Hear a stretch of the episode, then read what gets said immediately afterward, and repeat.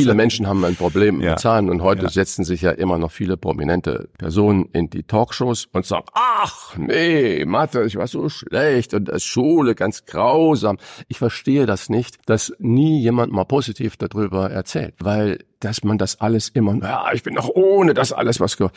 Es ist, es ist ein schlechtes Vorbild. Also natürlich gehört eine vernünftige Ausbildung, Schulbildung gehört zum Leben. Und wir verkommen zu einer Headline-Gesellschaft, äh, finde ich, eine ganz schwierige Richtung. Hallo ihr Lieben, wie schön, dass ihr auch in dieser Woche wieder mit dabei seid. Herzlich willkommen zu einer neuen Folge von Road to Glory. Mein heutiger Gast ist der TV-Koch Christian Rach. Bis zu 7,5 Millionen Zuschauer schalteten in der Hochphase bei RTL ein, um ihn als Rach der Restauranttester zu erleben. Eine Show, die einen Boom an Nachahmerformaten auslöste, bis heute aber unerreicht geblieben ist. Viel ist seitdem passiert. Nach beruflichen Ausflügen ins ZDF, Rachs Rückkehr zu RTL und der Veröffentlichung von diversen erfolgreichen Kochbüchern ist er seit 2019 ein Teil der Jury der Vox Erfolgsshow Grill den Hensler. Sein jüngstes Kochbuch Deutsche Küche ist im Spätsommer erschienen. Wir sprechen über Gerüche, die Emotionen auslösen, Rührei und Avocado mit in der Pfanne gerösteten Brot zum Frühstück, jüdische Esskultur und ein Leben als Rentner im aktiven Unruhezustand. Christian Rach verrät, warum er befürchtet, dass wir uns immer mehr zu einer oberflächlichen Headline-Gesellschaft entwickeln, die viel zu leicht zu manipulieren ist, warum es ihn nervt, dass wir uns alle immer schwerer damit tun, Kritik auszuhalten und warum er sich viel mehr Leichtigkeit und Humor bei den Menschen allgemein, aber auch in der Politik wünscht. Doch bevor es losgeht, noch ein Hinweis in eigener Sache. Road to Glory gibt es nicht nur für die Ohren, sondern auch immer wieder mal für die Augen. Im Online-Medienmagazin Massengeschmack TV könnt ihr einmal pro Monat meinen Talk auch als Videopodcast sehen. Komplett gegen eine monatliche Gebühr unter www.massengeschmack.tv und als Kurzversion kostenfrei auf dem YouTube-Kanal von Massengeschmack TV. Und jetzt wünsche ich dir inspirierende Unterhaltung und ganz viel Spaß mit Christian Rach. Du hörst Road to Glory. Als Journalist mit 20-jähriger Berufserfahrung hat Alexander Nebe hunderte von Interviews mit nationalen und internationalen Stars geführt. Unter der Überschrift Deine persönliche Erfolgsstory spricht er hier in seinem Podcast mit inspirierenden Prominenten über Erfolg, prägende Wendepunkte und Lebensweisheiten. Gute Unterhaltung mit einer neuen Folge von Road to Glory mit Alexander Nebe. Christian Rach, herzlich willkommen bei Road to Glory. Hallo Alexander, ich freue mich, dass ich hier sein darf. Wann bist du heute Morgen aufgestanden? Um halb acht oder zwanzig vor acht. Das ist deine normale Zeit oder schwankt das sehr bei dir? Das schwankt, aber ich sag mal, länger als mal halb neun oder viertel vor neun bin ich seltenst im Bett und vielleicht äh, mal am Wochenende. Aber ansonsten ist das eigentlich eine gute Zeit, so zwischen sieben und halb acht. Also da ist so einfach die innere Ruhe inzwischen drauf konditioniert und. Du, ich bin ein Frühstücksmensch. Ich liebe Frühstück. Ich liebe Zeitung und Kaffee dazu. Richtig so, wie man sich das von älteren Herren vorstellt. Und das ist für mich eine äh, Kraftquelle des Tages. Diese Ruhe und diese, diese sich konzentrieren auf mich, ist es ganz wunderbar. Ich lese dann Zeitungen quer, angefangen hier in Hamburg mit dem Marktführer und genau. äh, natürlich dann auch online, die, die aus Süddeutschland, die große Zeitung und ein bisschen aus Frankfurt die Zeitungen und habe dann das Gefühl, ich äh, starte und lese aber auch nicht nur die Horrormeldungen. Das, das ist sehr gut, weil, weil damit das fängt der Tag nicht, nicht gut, gut an. an. Richtig. Genau. Das muss man auch ab und zu mal sich wirklich vor Augen führen, nicht nur das Schlechte aufzusaugen. Finde ich einen sehr guten Appell und äh, sollte man sich viel mehr zu Herzen nehmen, wobei es eben schwerfällt in der heutigen Social Media, äh, Smartphone Zeit, wo man permanent bombardiert werden kann, wenn man es denn zulässt mit schlechten Nachrichten. Ja, Insofern. gut, aber Gott sei Dank sind wir noch äh, hoffentlich autonome Wesen und noch. wir haben es in der eigenen Hand, sprichwörtlich, auch zu sagen, das will ich jetzt gerade nicht, das interessiert mich jetzt gerade nicht. Und interessant, ich bin ja wirklich leidenschaftlicher Bahnfahrer und jetzt hier zu euch rauszukommen, ich habe von mir aus sind es 18,5 Kilometer, dauert wow. mit der Bahn über zwei Stunden, geht nicht, also habe ich hm. Auto genommen. Ja. Aber in der Bahn, es ist erschreckend, es gibt kaum noch Fahrende, die nicht ins Handy schauen. Das ist irre.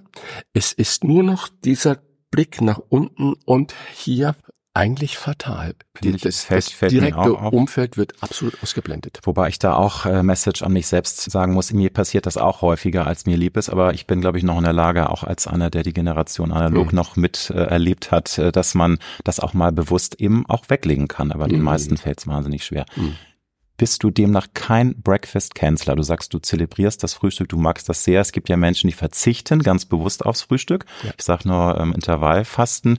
Das wäre für dich gar kein Modell. Intervallfasten ist eine großartige ja. Methode, weil sie nicht wehtut.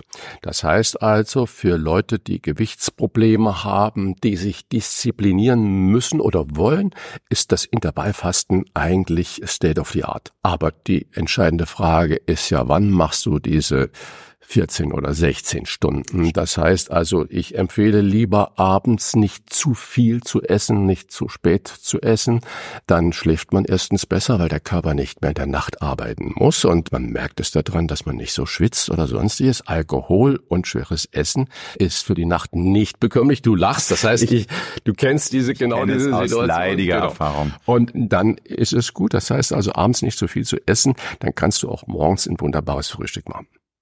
Nun möchte ich dich als ehemaligen Michelin-Sternekoch fragen, ähm, was du denn am liebsten zum Frühstück isst. Ich meine, klar, man hat da so ein Klischee im Kopf, nur weil du Michelin-Sterne niveaumäßig gekocht hast, heißt es ja nicht, dass du dir schon morgens irgendwelche wunderbaren Kreationen da selbst zauberst. Aber gibt es irgendwas, wo du sagst, ja. das ist einfach was ganz Tolles und auch sehr Leckeres, was ich auch mal anderen Menschen empfehlen würde zum Frühstück, was gar nicht so aufwendig ist und mal nicht so die klassische Müslischale und irgendwie ein halbes Brötchen, ja, whatever. Zum Beispiel Ei mit Avocado oder Ei mit Spinat. Ganz simpel. Oder man kann auch noch ein klein bisschen harten Käse mal da drüber reiben und sonstiges. Und dann einfach in der Pfanne vorher mache ich in der gleichen Pfanne, wo dann das Ei ja. reinkommt, röste ich eine Scheibe Schwarzbrot und Strich Butter drauf und dann das Ei mit dem Spinat oder ein Avocado da drauf.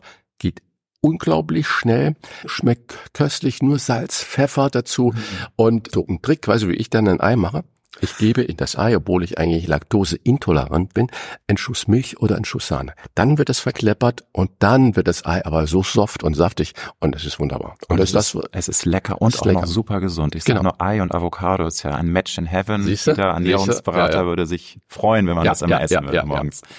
Eine gemeine Frage, aber hast du dir in deiner langen Zeit auch als Koch oder als äh, Genießer irgendwann mal richtig krass den Magen verdorben? Ja, Weil klar. toi, mir ist das zum Glück extrem noch nie passiert. Ich hatte auch noch nie eine Lebensmittelvergiftung, Fischvergiftung, was ja die Hölle auf Erden sein soll. Ist dir schon mal sowas äh, ähnliches passiert, oder? Ja, ich hatte noch nie eine Fischvergiftung, ja, weil, also das sehe ich, das rieche ich okay. und äh, bilde ich mir jedenfalls Also auch ein. wenn es serviert wird. Also auch wenn es serviert wird. Mhm. Ich würde nie ein Fisch dann stillschweigend essen, der irgendwie riecht. Ein Fisch riecht nicht. Lass immer, die Leute denken immer, ja, Fisch stinkt. Nein, Fisch stinkt gar nicht. Fisch stinkt dann, wenn er alt ist.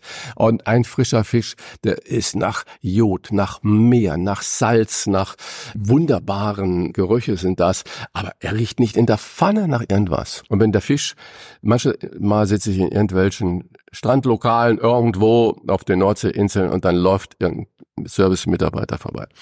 Und der Raum ist geschwängert von übel riechendem Fisch. Oh Gott, ich bestelle eigentlich die Rechnung und äh, zahle mein Bierchen und gehe. Weil wenn sowas serviert wird, weiß ich, das wird nix. Was war dein absolutes Lieblingsgericht als Kind? Wir alle haben ja so ganz tolle Kindheitserinnerungen. Manchmal ist es was ganz Furchtbares. Ich sage es jetzt ehrlich, ich fand auch Ravioli aus der Dose toll, die es ja immer noch äh, heute gibt und die immer noch Menschen essen, ist natürlich der Ernährungsgau. Aber dieser Geruch und heute ja, würde ich schreiend davonlaufen, das fand ich super als Kind, wie fast alle wahrscheinlich. Alexander, ist natürlich eine schwierige Frage. Äh, ich, ich würde Sie mal so bisschen fokussieren auf dieses Moment, und dann war alles wieder gut. Das heißt also, ich glaube, jeder und jede von uns kennt das. In der Schule war schlecht, Streit mit den Freunden, mhm. mit der Freundin oder auf dem Bolzplatz hingefallen, die Knie aufgeschlagen oder mit dem Fahrrad gestürzt oder eine schlechte Note bekommen. Der Tag war nur so scheiße und du kommst rein und Mama oder Oma oder wer auch immer hat bei mir zum Beispiel Kartoffelklöße mit äh, entweder mit einer Specksoße mit Sauerkraut oder mit einer Fleischsoße. Es musste gar kein Fleisch dabei sein, gemacht. Und ich habe aufgeschlossen die Haustür. Und dieser Duft kam mir entgegen. Und der ganze Stress, der ganze Traurigsein, das ganze Deprimierte, der Schmerz in den Knien von aufgeschlagen beim Fußball, mich Carsten übelst gefault, war weg, weil ein Schauer lief über den Rücken, weißt du, und es war alles wieder gut. Das heißt, diese Gerichte sind es eigentlich Lieblingsgerichte, wenn meine Mutter, meine Oma, mein Opa war ein hervorragender Koch. Es schmeckte eigentlich alles. Womit man mich jagen konnte, war Milchreis. Das ist ja, weil da gibt's ja so Menschen, die dann tatsächlich auch eine Aversion haben. Meine Mutter hat ja auch eine Laktoseintoleranz wie ja, du und ich ja. glaube, daher kommt das auch. Ne? Ja, aber, siehst du, aber deine Mutter hatte früher nie das Wort gebraucht und die, die Mutter deiner Mutter, also deine Oma, hätte nie gesagt, ach Kind hat eine Laktoseintoleranz. Ist also ein neudeutsches Wort. Ist das jetzt Kind. So, das ist lecker. Jetzt, so. Und wenn du spucken musst, dann hast du irgendwas mit der, so. Aber ich finde auch spannend, dass du sagst, die Gerüche, weil ich glaube, wir unterschätzen mhm. total manchmal die Macht der Gerüche, was mhm, die total. auch an Erinnerungen ja. in uns auslösen können. Die können uns ja. zum Weinen bringen, die können uns glücklich machen. Ja. Es kann es, es kann auch Angst auslösen, wenn man ganz furchtbare Assoziationen mit Gerüchen verbindet. Also spannendes Thema für sich. Aber ich. es sind auch Referenzgerüche und Geschmäcker. Mhm. Die Erdbeeren aus unserem Garten, oder von Opas Garten, die sind eigentlich der Referenzwert, der geblieben ist bei mir. Da kann man die ganzen neuen Züchtungen und sowas in meinen Augen oft vergessen. Und wenn ich irgendwo auf irgendeinem Markt eine Erdbeere rieche, ist sofort der Vergleich da, wie bei Opa. Mhm. Das heißt, es gibt Referenzgeschmäcker, Referenzgerüche, die werden in der Kindheit angelegt und die sind der Maßstab dessen, wie man eine neue Qualität bewertet. Und selten werden diese Referenzgeschmäcker in der Erinnerung letztendlich übertroffen. Und dann ist es aber natürlich ganz wunderbar. Weißt du noch, ob du schon sehr früh die Initialzündung hattest, dass du gerne Koch werden möchtest? Weil ich habe natürlich auch über dich gelesen, du hast äh, schon sehr wohlige Erinnerungen an deine Kindheit, gerade weil deine ja, Familie gekocht hat. Du bist damit aufgewachsen, das war einfach wichtig, auch wenn es teilweise mhm. ganz einfache Gerichte ja, ja, waren. Es gab kein Aber, Geld. Ne, ich wollte sagen, das war einfach aus der Natur der Sache geboren. Ist das schon früh bei dir so gewesen oder ist es erst später entstanden, dieser Wunsch, ich möchte kochen, ich möchte andere Menschen glücklich machen durch Kulinarik. Es ist, es ist später entstanden. Es war am Anfang nicht in meinem Horizont äh, gewesen, den Weg einzuschlagen, mhm. sondern ich wusste lange eigentlich nicht, was ich machen wollte. Ich habe, es gab keine Oberstufenreform bei uns. Es gab nur von der Sechster bis zur Oper Prima, so hieß das damals, also Sechster, Quinta, Quarta, Untertertia, Obertertia, Untersekunda, Obersekunda, Unterprima, Oberprima. Das waren die Klassifizierung von 13., 12., genau, 11. Genau. und so weiter nach unten. Und jeder hatte alles zu machen. Und als wir in die Unterprima kamen, da gab es plötzlich die Möglichkeit, entweder Religion hatten wir von der ersten bis zur letzten Klasse, aber hm. dann gab es die Möglichkeit, Religion gegen Philosophie zu tauschen. Und ich habe dann mich als einer, das war dann in der Gist, wir hatten drei Klassen, die parallel liefen. Und es waren insgesamt nur acht Schüler, wenn ich das recht erinnere, mhm. genau weiß ich nicht, oder maximal mhm. zehn, die sich dann für Philosophie entschieden haben. Die Klassen waren 35, 36 äh, Jungs, es war ein reines äh, Jungsgymnasium, stark. Das heißt also über 90, fast 100 sind bei Religion geblieben und acht oder zehn haben sich für Philosophie entschieden. Und, und ich erinnere diese Situation noch genau. Der Lehrer kam herein, es war völlig neu an der Schule. Der hat auch Englisch und Französisch unterrichtet und äh, hat immer von der Vergangenheit erzählt. Und dann sagt er, wisst ihr überhaupt, was Philosophie heißt? Nein, wusste keiner. Philos, der Freund, und Sophia, der Weisheit. Hier sitzt also die versammelte Elite. Freunde der Weisheit. das ist ja wunderbar. So, so, und das, das blieb mir so im Kopf.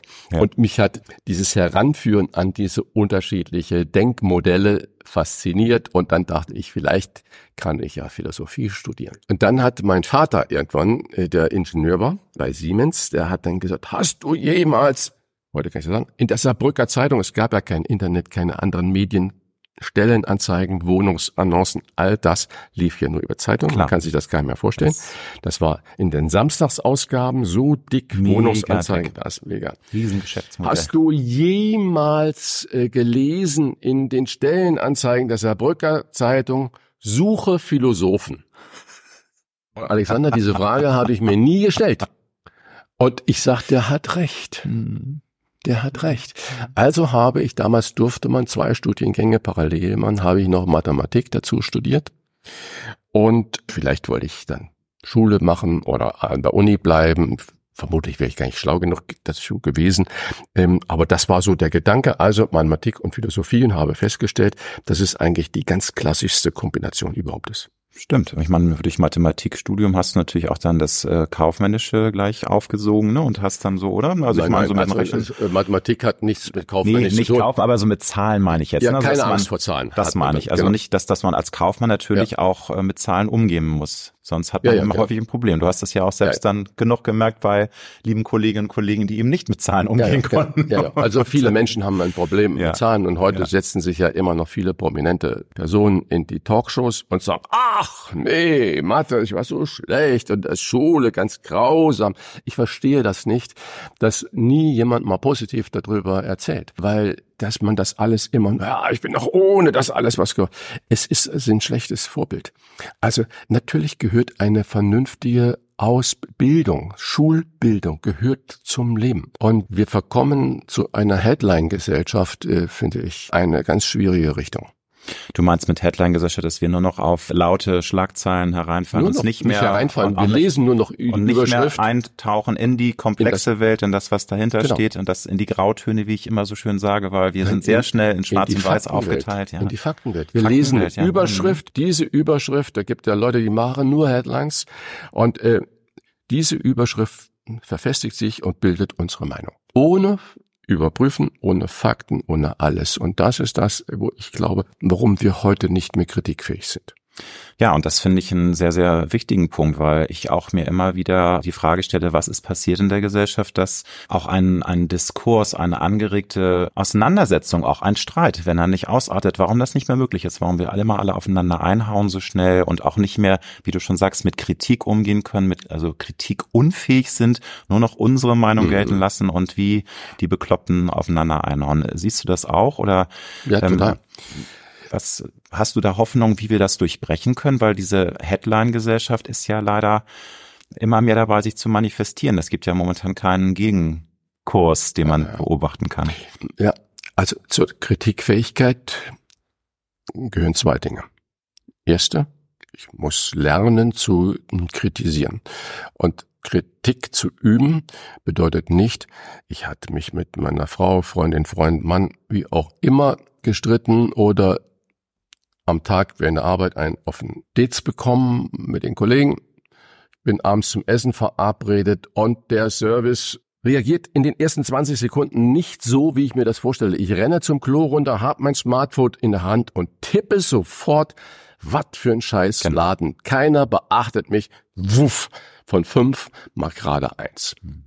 So das heißt, so läuft das. In der Emotion heraus wird irgendwas in einer rein subjektiven äh, Geschichte kritisiert, für die Ewigkeit hinterlassen, wo man nicht mehr wegkommt. Man kommt hoch und sagt, ja, wunderbarer Abend und hat da richtig einen reingehauen.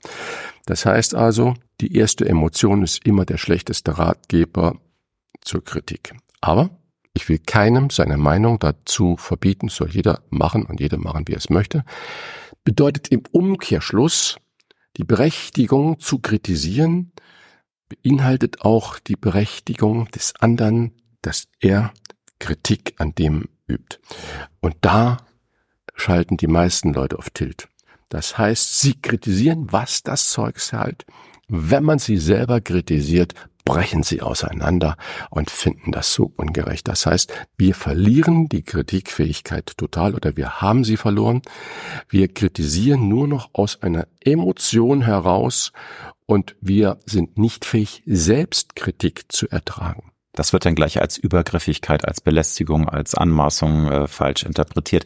Ich finde das aber sehr spannend mit der Kritik, Unfähigkeit, dass mir häufig auch auffällt, gerade wo wir beim Thema Restaurants sind, wenn dann am Ende eines Gangs die nette Frage kommt, hat's Ihnen denn geschmeckt? Und es war nicht gut. Dann finde ich, muss man doch auch den Mut mal haben, das auf eine ruhige Art äh, auch zu kommunizieren, weil die meisten die ich kenne, die sagen auch mal, ja, war lecker oder sie sagen, ja, war okay, aber sie würden sich nicht trauen, eine konstruktive mhm. Kritik zu äußern, was ja für den Koch oder die Köchin fatal ist, wenn er nicht das Feedback bekommt, was er eigentlich bräuchte. Was Nur sagst du zu diesem Problem? Ja, ja, völlig, hast du völlig mhm. richtig beschrieben, Alexander. Mhm. Wenn ich dem Gegenüber nicht die Chance gebe, das, was er anbietet, vermeintlich im besten Wissen und handwerklichem Können, dann doch zu verbessern, weil er es ja vielleicht nicht gemerkt hat oder sonstiges, dann ist die Kritik absolut sinnlos. Ich habe für RTL ja mal eine Sendung gemacht, Rach Undercover hieß die. Da haben wir genau solche Drolle hießen die damals noch, das war ja noch zu Beginn, ist lange her, zehn Jahre her, glaube ich, oder ja, mindestens. 2013, glaube ich, tatsächlich, ja, 12, 13. Ja, mhm. Mhm. Und da haben wir uns mit dem, genau mit diesem Thema, was du gerade angeschnitten hast, intensiv beschäftigt und Kritiken herausgesucht. Null Punkte, ein Punkt immer ja von fünf ist das. Und an Weihnachten war das und wir sind dorthin unmöglich die gesamte Situation, den Schreiber Ling herausgefunden, was war. Der kam am Weihnachtstag zu einem Restaurant, hatte nicht reserviert, bekam natürlich keinen Platz, hat keinen Parkplatz vorm Haus gefunden und hat all das. Die Parksituation vor diesem Restaurant ist erbärmlich, das geht überhaupt nicht, da sollte der Besitzer was machen und der Empfang und alles war unter aller Sau und das an Weihnachten. Das stand da, der hat keinen Fuß da rein gehabt, der hat gar nichts, der hat er nicht reserviert. Natürlich hatten die anderen Leute ihre Autos auf dem Parkplatz. Der war nur sauer, dass er an Weihnachten nicht einen Platz bekommen hat. Ja. Ich meine, was, was bedeutet das? Und diese Kritik steht immer und ewig bei dem Restaurant da drin. Das ist traurig und leider eine Entwicklung, die sich auch zunehmend äh, manifestiert hat. Und wir können nur hoffen, dass es eine Gegenbewegung gibt und sich auch die Menschen wieder besinnen, auch, auch mal selbstkritisch sich zu verhalten, auch Kritik zuzulassen etc. Gehst du eigentlich als erfahrener Gastronom, wie gesagt, als Michelin-Sterne-Koch, der du früher warst, gerne noch in Restaurants oder ist es manchmal schwer, sich richtig fallen zu lassen und zu genießen, weil du einfach immer wieder auch unbewusst den Analytiker dann in dir Nein ja herauskommen lässt und dann nicht so richtig das genießt, weil du denkst, Mensch, ne, da, da sehe ich das wieder von der Seite des Gastronomen, von, von der Seite des Kochs. Ich bin ein wirklich durch und durch Genussmensch und ich freue mich. Ich war jetzt im Sommer in Italien, Ende Sommer in Italien und eine Pizza auf der Mole auf der Hand, es sind zehn Punkte. Ja, ja. Die Pizza war top. Wirklich heiß und knackig im dicken Rand, bisschen dunkel und nicht zu viel Belag da drauf. Ich saß da mit dem kalten Bier in der Hand auf der Mole. Mehr geht nicht. Aber eine Pizza, die lapperig ist, die voll beladen ist, die nicht heiß ist, die nach nichts schmeckt, das sind diese zehn Euro auch zu viel. Da gibt es auch nur einen Punkt. Das heißt, es geht nicht um Sterne oder um irgendwas. Es geht um die Situation mhm. und den Moment. Mhm. Und ich bin ein totaler Genussmensch. Und wenn du jetzt das mit äh, dem Grill, den Henslatter ansprichst, mein Job, jedenfalls bilde ich mir das ein, ist dann halt das, was dann da auf den Tellern ist, und ich weiß ja nicht, wer was gemacht hat und was dann mhm. da kommt, so zu bewerten, wie ich es dann analytisch betrachte, aber über allem steht, schmeckt mir. Und oft sehe ich ja die Dinge, die dann in der Hektik des Handwerks dann nicht funktionieren, aber am Ende schmeckt es vielleicht trotzdem. Also gibt es auch sieben oder acht Punkte. Du selbst bist ja operativ seit längerer Zeit nicht mehr in der Küche tätig. Kochst du denn gerne privat immer noch mal für gute Freunde, für ja, deine Liebste? Das ist schon da. Ist, ja, also klar. ist einfach in deiner DNA und du liebst das weiterhin, weil es hätte ja auch sein können, dass es, dass du sagst, ich habe so viel gekocht, so viele Jahrzehnte nein. und ich brauche das jetzt privat nicht ich, mehr. Nein, ich gehe auch nicht jeden Tag essen. Ich meine, ich liebe mein Zuhause. Ich bin gerne da. Ich habe eine schöne Küche und koche dann da und das ist auch mein einfaches Abendbrot, aber mit einem guten Produkt oder einfach ein Salat aus Mairübchen Stückchen. Ich habe gerade zu dem Thema jetzt ein neues Buch gemacht, Deutsche Küche. Und wo ich gesagt habe, natürlich gehörte auch mal eine Roulade dazu oder äh, was ich wieder entdeckt habe, ist ein Schaschlik, mal ein Schaschlik zu machen. Die, so die Klassiker, die, die Klassiker der deutschen so, Küche. Aber zwei Drittel ist Gemüse. Und nicht, weil ich irgendjemand sein Fleisch verbieten will, aber wir haben so großartige Gemüse in Deutschland, die man abgewandelt. Himmel und Erde zum Beispiel musst du nicht mit Blutwurst machen. Kannst du mit Sellerie, Apfel und Chicorée machen und schmeckt köstlich. Oder eine Schmorgurke musst du nicht zwangsläufig mit Hackfleisch füllen. Kann man machen. Aber füll sie mal mit Hirse, die aus McPom kommt und gib getrocknetes Obst damit hinein. Du sitzt da und denkst, boah, ist das lecker. Und das ist, glaube ich, auch dann ganz interessant, so ein bisschen deutsche Kulturgeschichte, weil es gibt ja auch vom ehemaligen Ostdeutschland Gerichte, die Kultstatus haben, die teilweise es gar nicht so in den Westen bei der Wiedervereinigung geschafft haben. Wie siehst du das? Ist das ja, inzwischen also zusammengewachsen also ich, von den Kulinarik? Ja, äh, ganz spannend. Also ich habe das Buch nicht nach Vorspeise, ja, Hauptgang, ja. Dessert oder Norden Osten, Süden, Westen aufgebaut oder nach Jahreszeiten, sondern nach Produktgruppen. Also Kraut und Rüben. Oder Deutschland ist in der ganzen Welt bekannt für seine Brotkultur oder Kartoffeln. Ja, und da gibt es Kapitel Fisch oder Fleisch natürlich. Aber dann dachte ich, da es das deutsche Gericht gar nicht gibt, gibt es nicht. Wir haben eine unglaublich äh, feine, unterschiedliche Regionalküche in Deutschland. Und eine Ausnahme. In den 40 Jahren geteiltes Deutschland hat sich in den östlichen Bundesländern, ehemals DDR, eine eigene Regionalität entwickelt, eine eigene Küche entwickelt. Und dann dachte ich, es steht uns so gut zu Gesicht, das zu würdigen, nämlich diese identitätsstiftende Sache der Bräuler, der von MacPom bis runter nach Sachsen, von Thüringen bis Brandenburg, allgegenwärtig war. Lecho oder Steak au four, das kann man richtig schlecht machen. In neun von zehn Fällen ist es schlecht, okay. aber man kann es auch richtig gut machen. Das heißt aber auch so bei Mecklenburger äh, Rippenbraten. Köstliche Dinge, die da äh, sind. Und dann gibt's noch eine Ausnahme, wo ich sage, wenn DDR, was gehört noch zu unserer Geschichte? Und zwar, das ist die jüdische Esstradition. Und wir haben heute in vielen großen, tollen Städten in ganz Europa neue junge israelische Restaurants, extra kreativ, lecker, köstlich. Das ist ganz wunderbar, aber darum ging es mir nicht, sondern die Fragestellung, die ich mir gegeben habe, war, gibt es noch Spuren jüdischer Esstraditionen bei uns im Alltag? Auch da haben das Nazi-Deutschland richtig gearbeitet, hat alles vernichtet und aus unserem kollektiven hm. Bewusstsein entfernt aber man findet sie noch in vielen Gerichten und dem habe ich auch Raum gegeben, weil ich sage, Essen verbindet und Essen schafft auch ein kulturelles und geschichtliches Bewusstsein. Das ist auch da mit einem Kapitel gewürdigt. Deutsche Küche, jetzt gerade erschienen. Wunderbar. Du bist demnach also ein Buchautor mit Leidenschaft. Du bist weiterhin ja auch im Fernsehen sehr erfolgreich unterwegs. Wie gesagt, Grillin Hensler, du bist jetzt seit vier Jahren oder drei Jahren, drei Jahren da Jurymitglied. Ach so, nee, das meinst du. sagen. Also ja, das ja, glaube ich ja. schon seit 2019, ja, Grillin ja, Hensler. Also vier Jahre genau. sind es, glaube ich, ungefähr. Und du hast einen äh, Podcast mit Wolfgang Bosbach.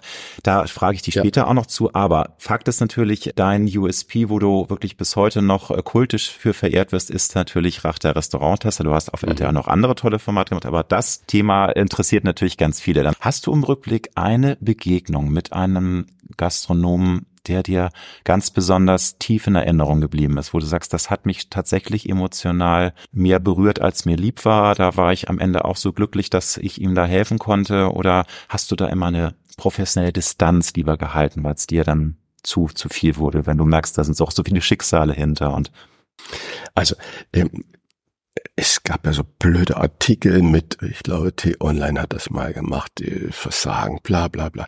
Das ist so dummer Journalismus, der dann oberflächlich sich nur damit beschäftigt, ohne das Schicksal dahinter zu sehen, eine Excel-Tabelle drüber gelegt. Blödsinn. Ich würde vielen Unrecht tun, wenn ich eine Handvoll heraushebe. Aber es gab Schicksale und ich bin bis heute mit dem ein oder anderen in Kontakt. Berührend sind die Schicksale. Und da haben wir oft auch die Kamera ausgemacht, wo ich eigentlich mit den Leuten gesagt habe, wir machen einen Neustart. Dieser Neustart wird dir auch bisschen Geld in die Kasse spülen. Damit machst du nichts anderes als deine Schulden tilgen mhm. und dann hörst du bitte auf. Und das sind einfach Wahrheiten, die ganz wichtig waren für die Leute, die Ehre wieder zu erlangen. Und zwar mit erhobenen Hauptes dann, nach der Ausstrahlung der Sendung, ja. wo es gab ja regelrecht äh, positive Flashmobs dahin. Richtigen Hype für ein Monate vielleicht, ne, wenn es genau. War, ne? Das heißt, die haben anständig Geld verdient, haben dann und die dann mein, ich habe das nicht jedem da geraten, die dann aber meinem Rat gefolgt sind, konnten mit erhobenen Hauptes aufhören. Anderes Schicksal äh, von einem tollen, liebenswertesten Menschen in Mainz. Völliger Chaot und Hektor und ich habe während der Dreharbeiten erfahren, dass er Krebs hat. Und dass er auch so hektisch war, weil er solche harten Medikamente einwerfen musste.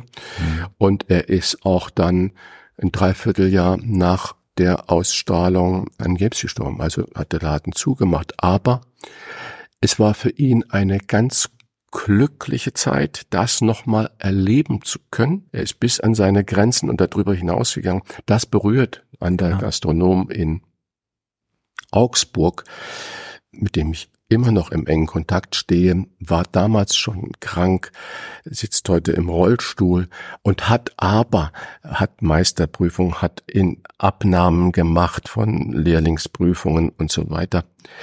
Und wir haben gemeinsam eine so tolle Zeit gehabt und ihm so viel Inhalt gegeben. Er hat dann aus nachvollziehbaren Gründen, er konnte nicht mehr stehen, es tat ihm mhm. alles weh, auch sein Laden geschlossen ganz feine Menschen und ich könnte das noch so viel weiter für eine junge Frau in der Nähe von äh, Rosenheim, die auf tragische Art und Weise ihren Mann verloren hat, wo wir das auch hinbekommen haben, dass sie den Laden auf Vordermann gebracht hat und konnte dann aufhören. Und das sind alles so Dinge und wo ich dann sage, diese blödsinnigen Artikel nur um irgendwelche Klicks zu haben, ist, ist ich habe nicht auf eine einzige Sache darauf reagiert, obwohl man mich natürlich gehört mhm. hat. Es ist einfach nur unsäglich, es ist schlechter Journalismus, schlecht recherchiert und es macht äh, keinen Sinn. Das heißt also, ich könnte noch viele war auch dann, also. die, die haben die gleichen Fehler wieder gemacht dann wie am Anfang, die sind erfolgstrunken untergegangen. Auch das ist die Wahrheit. Das ist, das die Menschen die sind Menschen. Menschen sind bleiben Menschen menschlich und, und fallen hin. Fehler. Und die ersten 5000 Euro sich gleich ein neues Auto geleast und noch einen zweiten Laden gemacht, weil der erste Laden nicht bedient werden konnte. Ja, na klar, nach einem Jahr war alles wieder Tilt auf Anfang und auf Wiedersehen.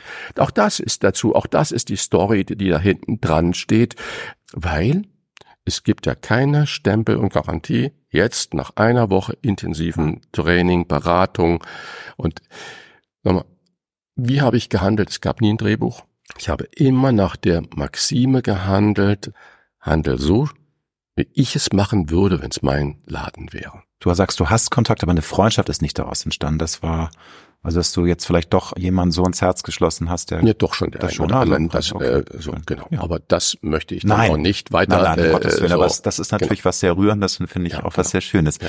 Hast du denn auch mal Kandidaten in Anführungsstrichen aus der Hölle gab, wo man zu Beginn dachte, das könnte passen, das ist eine schöne Ebene und dann merkt man aber im Lauf der Dreharbeiten, ja, das passt überhaupt nicht. Man muss jetzt mit Grandezas irgendwie äh, durchziehen. Das gab's, gab's auch, also und zwar auch nicht zu kennen. Das ist hat man ja manchmal auch gemerkt. Du wurdest ja auch mal richtig böse, ne? Das merkt ja, man so diese Beratungs Ich bin kein Schauspieler, ja. Ich ja. bin kein Schauspieler. Und was ich dir gerade so nebenher gesagt, es gab nie ein Drehbuch, was ja die nee. meisten glauben. Bei den heutigen Sendungen alles nach Drehbuch. Da steht Minute 27 weinen und äh, Katastrophe. und so, es gab nie ein Drehbuch. Und manches Mal dann sage ich, weißt du was, geht nicht. Es gibt auch eine, ich habe es seltenst erzählt, weiß gar nicht, ob ich es schon überhaupt erzählt habe in der Sendung, die haben wir abgebrochen. Und ich, das kostet ja viel Geld dann, mhm. und ich habe mhm. RTL gebeten, das bitte auch nicht zu senden. Man hätte auch nach dreieinhalb, vier Tagen natürlich da was schneiden können und auch Abendfüllen schneiden können, weil es war so eine Katastrophe. Und ich hatte ja immer nur ein ganz kleines Team. Das heißt, Kamera, Ton, Realisator nennt man das und ein Mädchen für alles, Aufnahmeleiter, Fahrer, der sich das drumherum organisiert und ich. Das heißt, wir waren zu fünft keine drei Kameras, keine vier Tonleute, keine fünf wichtigen Kabelträger. Und wir sind zu einem und wir haben ja immer so, ich saß dann immer im Restaurant draußen, hab gewartet, hab irgendwas bestellt von der Karte und ich wusste nie, was da ja passiert ist. kann ja nicht an zwei Orten gleichzeitig, ich habe keinen Knopf im Ohr oder äh, irgendwas. Bei dem einen kam dann der Kameramann, als das Essen kam, und hat mir dann zugeraunt, Christian, ist das bitte nicht. Ist das bitte nicht. Ich habe oft mal mir dann hinterher einen Schnaps dabei, weil äh, viel, ich habe viel, viel schlecht gegessen da drin. Glaube ich. Aber er sagt, bitte, und das war die einzige Information, die ich ist das nicht. Du hast ja sogar Und- Olo Bollo gegessen. So. Nochmal zu erinnern. Ja, genau, das war natürlich Kult, Diese- toll, super Typen, tolle Geschichte. Soße mit Soße äh, mit so, Soße. so, so, so. Und in dem Laden habe ich dann jeden Tag eine andere Katastrophe entdeckt. Ein riesiger Laden, 1000 Quadratmeter großes altes Haus in einer Weingegend. Der Mann, Besitzer, ganz einsam, ganz einsam, absolut katastrophale Zustände. Der hatte noch nie mal einen Schäferhund, äh, wo er dann in die Weinberge laufen konnte, so ein Mann, ein Hund, sein Freund. Gar nichts, gar nichts, keine Freunde, keine Beziehung, keine Familie. Und der brutschelte da alleine vor sich hin und hat gedacht, komm, Lebe. Äh, und dann habe ich irgendwann festgestellt mit meiner Laiendiagnose, der ist krank. Und dann habe ich versucht, dann habe ich, das, was ich nie gemacht habe, ich habe mich mit den Behörden mal kurz geschlossen und gesagt, Freunde, ihr müsst eigentlich, ja, wir wissen das, wir können nicht, weil da gibt's irgendwelche dann Verwicklungen, das, das, das, wir können nicht, wir Also. können nicht. Dann kannte ich da einen von der Uniklinik, ich sag, da ist Gefahr in Verzug, der ist mit meiner Laien, ich maße mir nicht an, irgendein medizinisches Urteil, aber, aber sagt er, das glauben wir, ein guter Freund von mir, der da Professor war. Und äh, wir können nicht handeln, wenn Hm. das nicht ist, was völlig ja klar ist. Aber dann sage ich, okay, Freunde, wir müssen abbrechen. Das kann ich nicht. Dann kommen Leute hinterher und die hauen dem in der Nacht ein Vierkantholz über den das, Schädel, weil sie gemerkt haben, wo sie dann da vielleicht waren und sonst in welchen Zuständen das war. Und das ist im Giftstrang gelandet und äh, war ganz schön. Ja, es hätte wahrscheinlich auch im Nachhinein Ärger äh, gegeben, weil dann heißt es, wie kann man denn so einen Menschen vorfinden? Vielleicht, Alles, wenn man es vor der Kamera gar nicht Und so das muss ich mitbekommen mal hätte. sagen, ne? Und das, weißt du, und, und da ist RTL mir ohne zu zögern gefolgt und hat gesagt, Christian, wenn du das sagst, so, und das ist à la Bonheur. Man denkt ja immer, dass äh, viele Sender dann sagen, oh, da ist doch richtig was. Nein, das, da sind sie mir gefolgt und das ist ganz toll. Nun hat sich ja die TV-Landschaft die letzten zehn Jahre, ja, ich glaube sogar die letzten fünf Jahre noch in schnellerem Tempo sehr geändert. Ich möchte mal daran erinnern, was für Mega-Quoten du mit Rachter Restauranttester eingefahren hast. Bis zu siebeneinhalb Millionen, das muss man sich ja auf der Zunge zergehen lassen. Davon träumt man heute selbst bei Thomas Gottschalk wird wahrscheinlich keine siebeneinhalb Millionen mehr erreichen mit der Ja, letzten ja, Wetten, das Sendung. Ist dir der Rummel damals manchmal fast ein bisschen unheimlich und zu viel geworden? Weil das hat einen ja auch ein bisschen überrumpelt. Klar, es fing langsam an, ihr habt eine Testsendung gehabt und dann ging es erst los, ein Jahr später mit der ersten Staffel, wenn ich es richtig recherchiert habe. Aber es wurde ja immer mehr und es war ein Riesenerfolg. Und war dir das irgendwann unheimlich oder wie hast du das verarbeitet? Dieses von 0 auf 100. Du warst auf einmal einer der bekanntesten TV-Persönlichkeiten Deutschlands alle haben dich Also, erkannt. Ja, das stimmt. Ich glaube, ich bin immer geerdet geblieben. Ähm, ich habe keine Ferraris gekauft, keine Yachten geschartert oder sonstiges, sondern bin immer geerdet geblieben, habe immer meine verrückten Hemden angehabt und sonstiges, die nicht gesponsert wurden, ähm, sondern so. Ich habe aber ganz schnell gelernt, dass ich Familie schützen muss. Das heißt also einmal recht am Bild, immer recht am Bild. Und also keine Fotos in einer Familiensituation, no way. Und einfach mein Umfeld, in dem ich gewohnt habe, meine Freunde sind die gleichen geblieben. Und das heißt also nicht in die vermeintlich noch bessere Gegend gezogen oder sonstiges, sondern nein, dort geblieben, wo ich gewohnt habe, da wohne ich immer noch. Und da ist es Seele. in der Metzgerei, bei der Reinigung, beim Bäcker ist es nichts Besonderes. Wenn ich da reinkomme, auf dem Markt ist es nichts Besonderes. Die Leute grüßen ganz nett, Mensch, da, Mhm. Barte, viele duzen. Und ähm, diese soziale Netz ist das Entscheidende. Das heißt also, wissen, wo man herkommt, Erfolg macht süchtig, ja, das ist eine Gefahr, das ist eine süße Droge, aber ich bin nicht drogengefährdet gewesen. Mhm. Ich trinke gerne Wein, aber ich trinke Wein zum Genuss und nicht um mich zu bauen. Ich trinke keine harten Sachen. Ich äh, nehme keine sonstigen Drogen und ich habe mir immer meine Auszeit genommen, wo es wichtig war. Ich war nie Burnout gefährdet. Und ähm, ich glaube, dass diese und, und das familiäre und soziale Umfeld, dass das mich immer gesettelt hat. Und ja, du hast recht, der Erfolg war immens, immens. Sonntags in der Wiederholung nochmal zwei bis drei Millionen Menschen. Das heißt, es sind zehn Millionen Menschen, die dich jede Woche geguckt haben. Ich will die Zeiten nicht vergleichen, aber es gab halt nichts mehr, was in dieser Ebene so war. Und äh, das war toll. Mich wundert es aber, dass man heute nur noch an Schnelllebigkeit denkt und nicht mehr an Nachhaltigkeit im Fernsehen. Ja, aber das ist ja zumindest, was unser allgemeines Leben betrifft, ja ein bisschen eine Veränderung im Bewusstsein, dass wir nachhaltiger ja. leben müssen. Aber das ist auch ein Thema für sich, da könnten wir jetzt genau. auch eine Stunde drüber reden.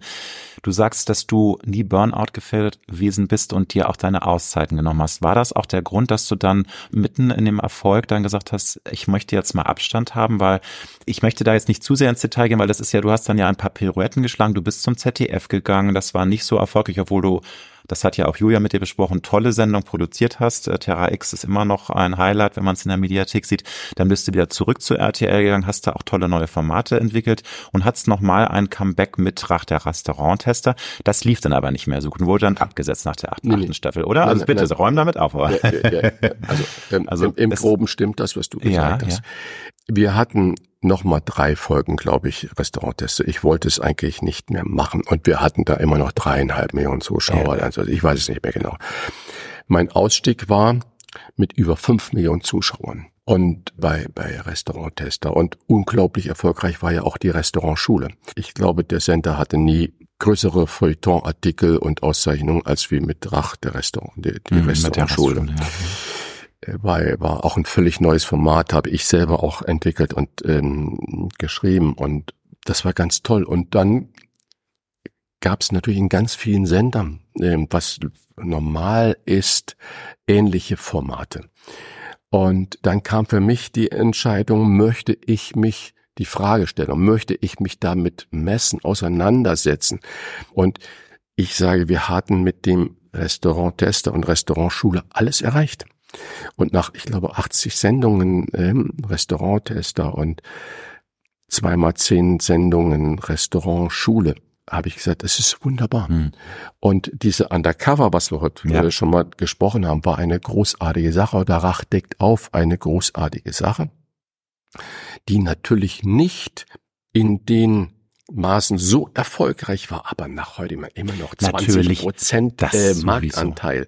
Und das heißt, da waren Dinge und äh, nachdem ich dann ausgeschieden bin, hieß die Sendung plötzlich Mario Barth deckt auf. Aber ist alles gut. Mario Barth, ja. ich kenne ihn gut, ist ja. ein toller ja. Kollege und, und so, der das dann halt in seiner Art und Weise natürlich auch toll macht. Aber würdest du schon sagen, dass du dann auch das Gefühl hattest, das Buch ist eigentlich auserzählt und das ist, passt jetzt auch. Und ich möchte genau. auch dieses Kapitel jetzt abschließen genau. und nicht die Kuh so lange melken, bis sie halt irgendwann dann tot zusammenbricht. Ne? Das ist ja auch immer so die Gefahr bei vielen Menschen, die nicht loslassen können und dann einfach so lange dranbleiben, bis das Format irgendwann ich, nicht mehr funktioniert. Alexander, ich kann immer nur jedem, egal wo, in welchem Metier, empfehlen, selbstbestimmt, wenn es möglich ist, selbstbestimmt zu entscheiden bis mhm. hierhin mhm. und jetzt was anderes. Ja. Das ist natürlich für jemand, der zum Beispiel eine Supermarktkasse oder sonst was arbeitet, nicht so einfach. Aber die gerade in dem wenn, wenn du einen Erfolg hast und dieser Kannibalismus, der ja dann in der Branche herrscht. Klauen, richtig, nicht nur, also es wird nicht klauen, es, wird gnadenlos geklaut. Gnadenlos geklaut mhm. und äh, nachgemacht, geguckt, analysiert und genau dieselben Klamotten und so weiter. Egal, damit muss man leben, aber ich habe es dann auch in der Hand zu sagen, okay, das war's. Und ich habe diese Entscheidung nicht bereut. Nun gab es ja dieses Jahr im Frühjahr einen Versuch, deine Kultsendung zu reanimieren. Also ähm, da hat jetzt sich RTL gedacht, Mensch, lass doch noch mal versuchen. Das ist mit Tim Raue ähm, losgegangen und die Kritiken waren so von bis. Es war jetzt kein Verriss, aber auch keine Begeisterung und die Quoten, das ist überhaupt nicht mit Häme gemeint. Die waren natürlich verglichen zu dir eine absolute Katastrophe. Aber ich habe ja gesagt, das Fernsehwesen hat sich komplett verändert. Ich glaube, 1,4 Millionen hat, hatte die erfolgreichste Folge.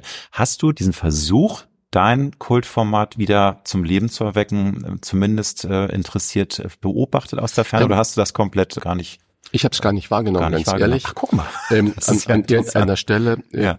sind Quoten oder Medienmeldungen nicht mehr wichtig Mhm. gewesen. Und plötzlich habe ich in irgendeiner Programmzeitschrift gelesen, Raue, der Restauranttester, nee, hieß glaube ich anders. Doch, ich glaube Raue, der Restauranttester. Doch, doch, Tim Raue, weil das ja so, Ja, so habe ich zumindest ich glaub, in es Erinnerung. Kann sein, aber Egal. Also er hatte, glaube ich, einen anderen Titel. ja. Und ich habe aber es nicht verfolgt und nicht aus, äh, so, das will ich nicht, sondern äh, es hat sich nicht ergeben. Ich bin nicht derjenige, der abends zu Hause so viel ab Fernsehen geht. Ähm, so, wir sind, bevor wir unser Gespräch angefangen, habe ich dir gerade eine Szene aus einem Buch skizziert. Ja. Ich lese sehr gerne und habe ja einen wunderbaren Podcast mit Wolfgang Bosbach. Große Redaktion. Bedarf viel Vorbereitung, redaktioneller Arbeit. Du bist da hands-on, du willst da schon auch wirklich, du musst ja im Thema sein. Naja, Ja, wenn ich mit irgendeinem Wissenschaftler spreche, darf ich kein Dünnschiss erzählen. Das heißt, ich kann mich nur in ein Thema einlesen und kann den redaktionellen Input bekommen, aber den will ich dann auch haben. Und das heißt, das mache ich und ich weiß, es gab ja viele, ich glaube, Steffen Hensler hat das auch mal gemacht und es hat noch jemand gemacht. Du meinst jetzt Podcast? Äh, nee, Restauranttester. Restauranttester, ja. Oh, Und ich, ich weiß es nicht mehr. Also es gab zwei oder drei, die das Ja. dann gemacht haben. Und der Rauer ist, ein, ein, ich kenne ihn nur so peripher. Ich habe ihn ein oder zweimal kurz getroffen, aber nicht, also eine große Verbindung zu ihm. Und ein toller Koch, wie es mir scheint. Und ähm, so, aber RTL hat dich nicht gefragt, äh, Christian, wollen wir nicht doch nochmal äh, versuchen? Das nein. war also nie Thema, dass Das du da irgendwie, Nein, nein. irgendwie gefragt wurdest. keine. Weiß nicht, du- läuft das noch weiter? Ich habe ehrlich gesagt da noch keine klare Ansage recherchieren können. Ich glaube, sie waren enttäuscht bei RTL, aber es, ich- wie gesagt, die Quoten waren so, dass sie sagen, es sind zumindest irgendwie 10 Prozent plus Marktanteil, was ja heute schon was Tolles ist, Mhm. sage ich jetzt ein bisschen mit Augenzwinkern, aber ich glaube nicht, dass sie jetzt da mit wehenden Fahnen an Also einer zweiten Staffel, Ja, nein, ja, also ich okay. habe jetzt auch keine Ja, ja, Insider-Informationen, okay, aber, okay. aber es wäre auch, glaube ich, selbst wenn RTL dich gefragt hätte, du hättest dann sicherlich auch gesagt, nein, liebe Leute, das Buch Nein, ist ausgelesen. ich bin ja auch durch. Zwölf Jahre raus aus dem Restaurant-Business und ich maße mir gar nicht mehr an, jedes Konzept, Restaurantkonzept in die Moderne überführen zu können. Das, Ja. Wenn sowas, dann sollen das jüngere Leute machen, weil die Geschichte ist auserzählt. Stimmt. Weil auf jedem äh, Sender gibt es solche Formate und ich meine, so wie tausende von Läden kann es gar nicht geben. Und inzwischen weiß jeder, wo, wie, was. Es geht also nur noch um den medialen Effekt Ja, da drum und äh, man reißt das ab. Und, und außerdem dieses Neue, dieses ähm, wirklich, wie du schon sagst, man hat ja gespürt, das ist authentisch, das ist warm, das ist nicht geskriptet, Genau. äh, das, das kann man auch nicht wiederholen. Also Nee, man genau. versucht es immer. Die Sender versuchen natürlich Ja, Erfolgsrezepte ja, ja, dann wieder zu animieren. Aber die, die jungen Redakteure glauben das gar nicht, dass es kein Drehbuch gab. das ist Die denken immer, na ja, komm, sagt er jetzt mal ehrlich. Nee, es gab nichts. Tim Rauer hat nicht nur gute, sondern auch ganz schön böse Kritiken bekommen. Da frage ich mich, wie gut konntest du und kannst du mit auch harter Kritik umgehen? Weil das ist ja, glaube ich, für uns alle schwer. Ich glaube, es tut schon weh. Also ich merke das auch. Wir sind Also- ja alle, auch gerade wenn du so, auch ein Koch ist ein Künstler. Wir sind kreativ tätig. Wir sind kleine Mimosen. Ich glaube, da fällt es dem einen oder anderen doch viel Ich- schwerer, als er zugeben möchte, Also mit Kritik ich- umzugehen. Ich habe so einen Leitsatz, also jetzt immer zwei Dinge. Erstens, Thomas Gottschalk hat mal irgendwann zu mir gesagt, die Leute, die im Fernsehen sind und dann in der Öffentlichkeit nur mit der dicken, großen Mütze Ja, und der ja, schwarzen genau. Brille rumlaufen, die haben es nicht kapiert, dass sie von den Leuten leben. Recht hatte. Das heißt, ich verstecke mich nicht, aber meine Familie läuft entweder 20 Meter hinter mir oder vor mir. Aber ich bin für die Menschen da. Das ist das eine. Und das andere, der von uns allseits so beliebte Helmut Schmidt hat natürlich in der vormedialen oder Vornetzzeit, äh, Webzeit gesagt auf die Frage, wie er mit der schlechten Kritik umgeht. Da hat er gesagt, wenn du weißt, dass in der Zeitung was Schlechtes über dich geschrieben steht, mach es so wie ich, lese es nicht. Ja, das ist, Lese es nicht. ja. Aber Und- muss man sich auch zu zwingen, man. Die Neugierde Nein, ist muss ja man sich da, gar nicht Nee, zu also das kann man, Hast du mich irgendwo bei Nee. äh, Instagram gefunden Nee, das stimmt, oder bei recht. Facebook Nein, gefunden nein. oder bei sonst wo? Mhm. Nein. ziehst dich raus. Und das ist gesund. Warum soll ich das machen? Ich habe eine Website, die Leute können da was schreiben. Da gibt es dann einen Absender oder auch nicht. Mhm. Ohne Absender gibt es Mhm. nie eine Antwort. Von, ach, Ihre Kritik bei Grill den Hensler, das geht gar nicht. Arschloch. Ja, ich schaue sie nie wieder. Da muss ich drüber lachen. Also ich lese es gar das, das wird dann auch von mir. Das ist, mhm. es ist albern, berechtigte äh, Kritik. Ich habe so viele Freunde oder das, die sagen, Mensch, es geht sei nicht so laut oder nicht so vorlaut. Das, das ist wunderbar. Das höre ich mir an und ja. dann will ich lernen davon. Und wenn es Verhalten ist, was mir dann selber nicht auffällt und wo ich dann über einen Hoppla von ehrlichen Meinungen stolpern, was die Familie zum Beispiel dann zu mir sagt, das ist absolut wichtig, Freunde mhm. sagen, das ist absolut mhm. wichtig. Aber alles andere halte ich es wie Helmut Schmidt. Wofür schlägt denn heute dein Herz beruflich am lautesten? Weil du hast ja mehrere Projekte. Du bist, wie gesagt, erfolgreicher Buchautor, hast jetzt ein neues Buch am Start.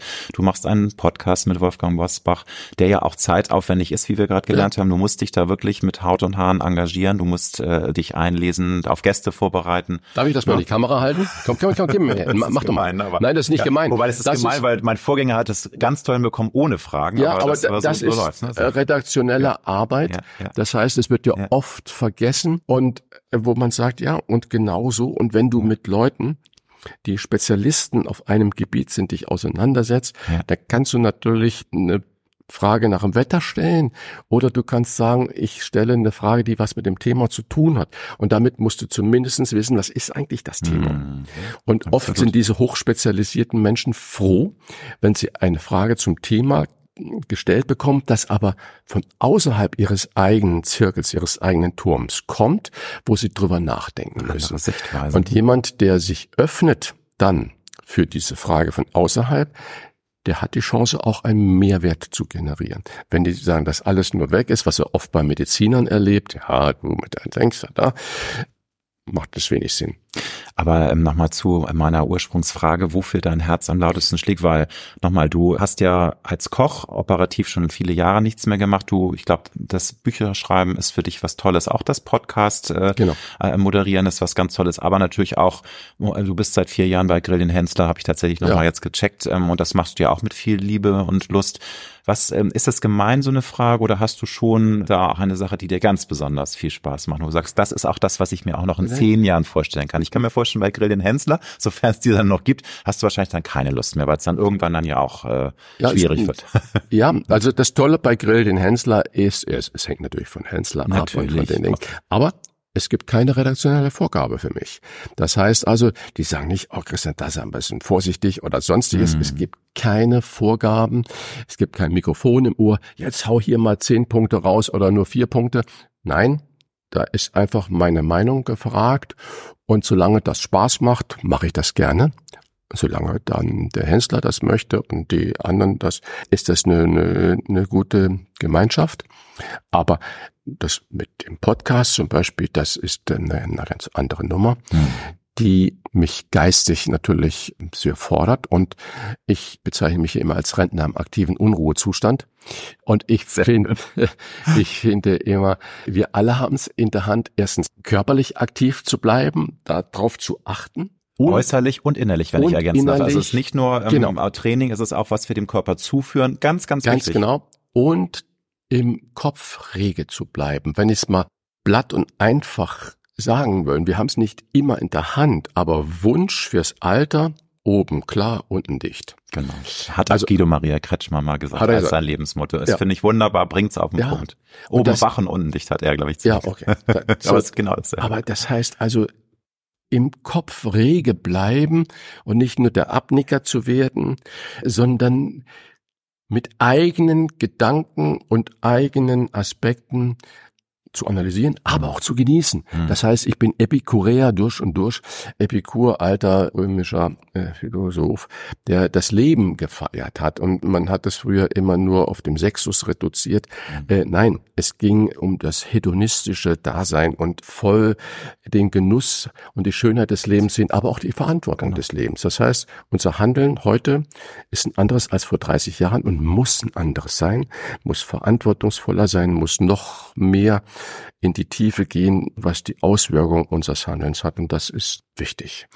Dann höre ich aber raus, dass du auch gerne mit 80, mit 85, so alt du hoffentlich wirst, mindestens, dass du dann immer lebendig bleiben willst, noch immer was tun möchtest, weil es kann ja, es gibt ja auch Menschen, die sagen, ich habe meinen Job zwar geliebt, aber jetzt möchte ich einfach nur noch durch die Welt reisen, möchte mich den sinnlichen Genüssen hingeben, ich möchte schön Wein genießen, möchte essen, möchte tolle Kulturen kennenlernen. Ähm, das ist ja auch was Wunderbares, aber ich habe gar keinen Bock mehr auf die Arbeit, die ich mache. Ist das bei dir nicht der Fall? Also du hast da zu viel Kreativität in dir und kannst dir das gar ja. nicht vorstellen, später mal zu sagen, einfach deutsche Vita und jetzt genieße ich mal nur das also, faule Leben und Kraft mal Weg mal Zeit. Ja, ja. ja. So und das heißt, das, was ich mache, ist für mich keine Arbeit.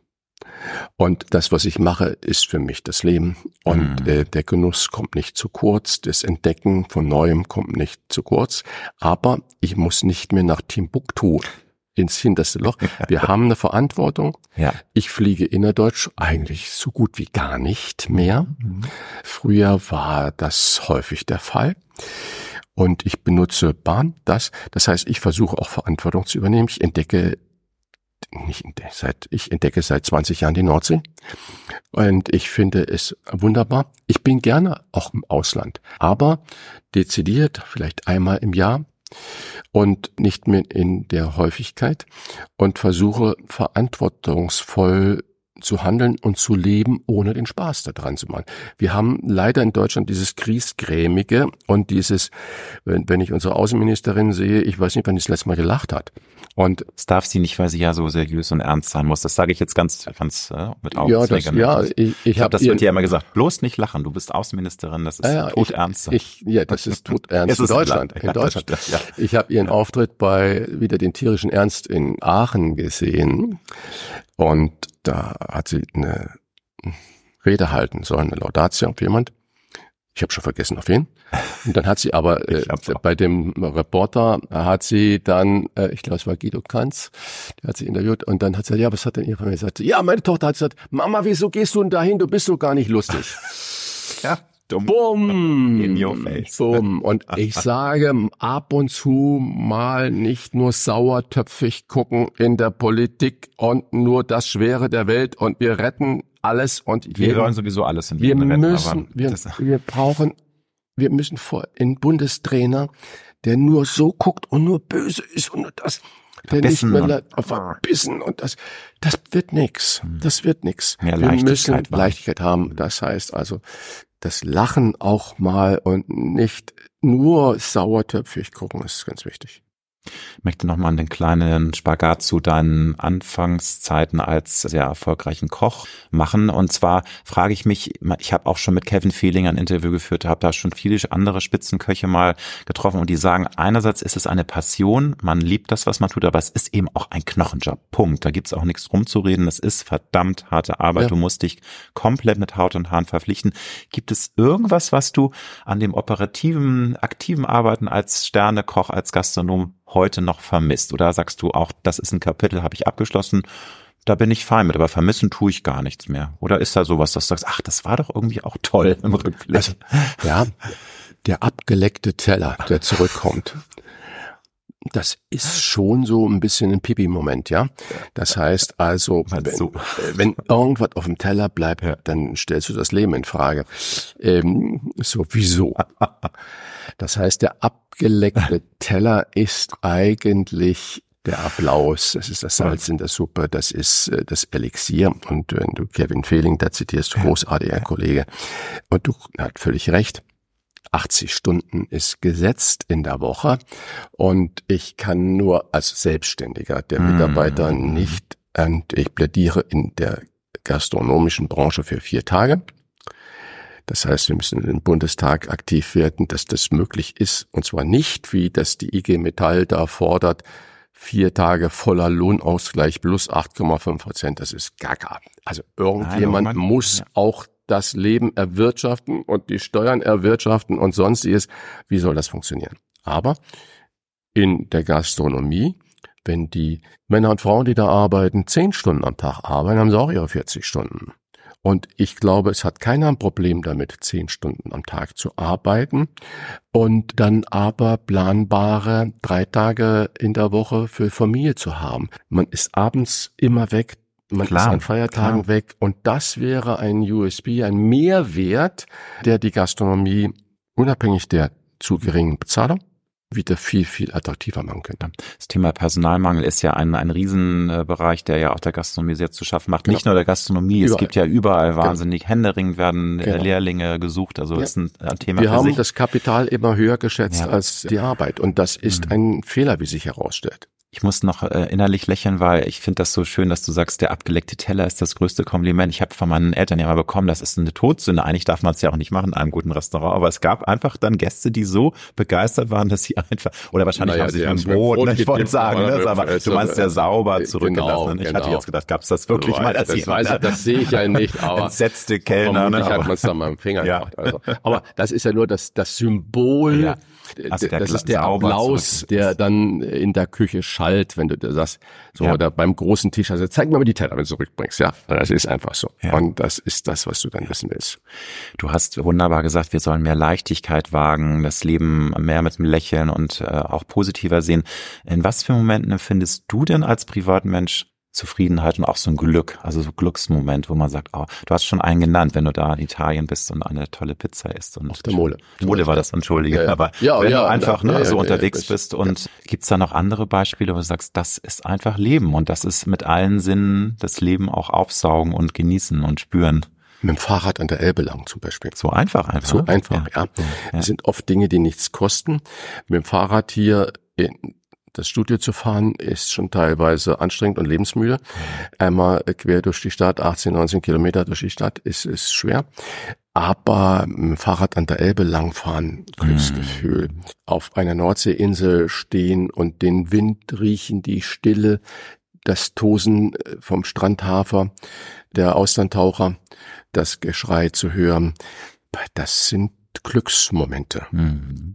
Bist du vom Naturell eher ein Mensch, der bewahren möchte? Oder hast du dich auch ich bin damit, Jäger. Ja, ne, du, also es, ich glaube, viele sind ja Bewahrer, möchten, dass am liebsten alles so bleibt, wie es ist, aber so funktioniert ja das ja, Leben genau. nicht. Und wir müssen uns damit arrangieren, dass also, es eben immer Veränderung ist. Wie ja, ist es bei dir? Also hast also, du teils, teils. Ja, ich liebe Hemden. Und heute bist du ja geradezu dezent, muss dezent, man sagen. Ja, ja, ja. Ich, ich liebe Hemden. Es ist ja noch sehr warm draußen ja, jetzt im Dezember.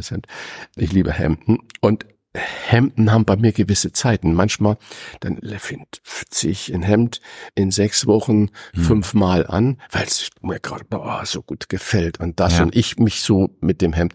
Und dann denke ich vielleicht in der siebten Woche, nee. Und dann hängt das Hemd vielleicht anderthalb Jahre da. Und dann entdecke ich es wieder.